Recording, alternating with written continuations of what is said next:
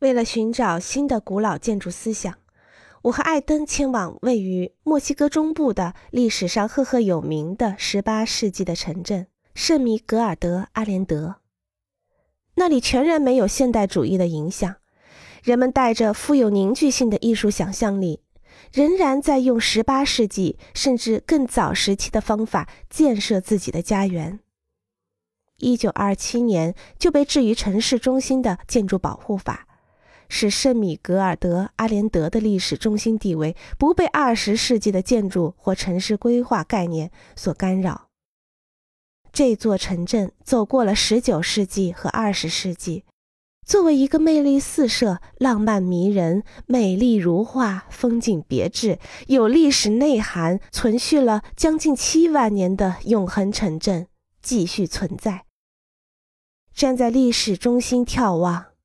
几乎每一次收入眼底的都是充斥着光线的快乐，里面有色彩和结构。有意想不到的形式和轮廓，个性化的正面装饰品和动人的地面规划，在一个异类的混合中，所有的一切被连接在一起。人们在这里可以不需要驾车，轻轻地步行在石头上，而不是沥青或混凝土上，就可以采购到所需要的日用品。这里的建筑只有两层，没有侧院和后院。因此，建筑密度很高。在这里，严格控制停车，为城镇成为步行街提供了充分条件。是的，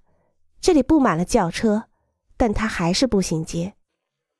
它不像佛罗伦萨那样美不胜收。这个城镇有更多的民粹主义思想，充满魅力，有讨人喜欢的日常建筑和热情的人性化城市形式。对此，他应该感到心满意足。此外，作为一个历史城市，它的气候和简洁使其能够减少对能源的依赖。圣米格尔德阿连德和类似的数以千计的城镇，鞭策着我们重新思考对适合未来的建筑所做的假设。我们未必需要迁徙到一个历史城镇，亲身体验更人性化的生活方式，重新发现它的吸引力。尽管由于强烈的需求和有限的实用性，历史区域正在变得越来越珍贵，但是它的榜样效应能够鼓舞新城镇的发展和老城的重建。